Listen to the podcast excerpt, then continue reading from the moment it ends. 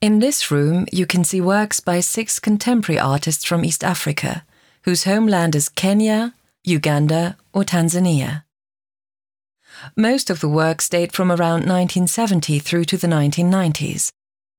The grouping looks at the shift in figurative painting from Asaf Makua, Elimo Njau, and Theresa Musoke, who studied at the Makerere School of Fine Arts in Kampala, to Jak Katarikawe. Katarikawe was self taught, but spent time at Makerere.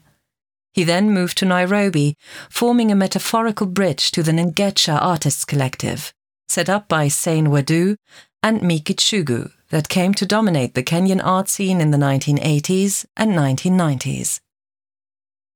The foundation of the Makerere School of Fine Arts in Uganda's capital Kampala in 1936 was an important starting point for the entire region in terms of the institutional development of art.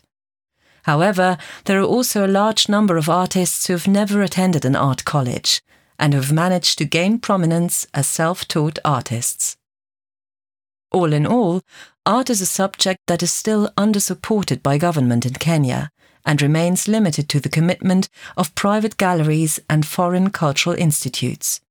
In this context, it is all the more important that the Nairobi Contemporary Art Institute, which was founded by Michael Armitage this year, is dedicated to the study, preservation, and growth of contemporary art in East Africa, and also plans to offer a postgraduate course.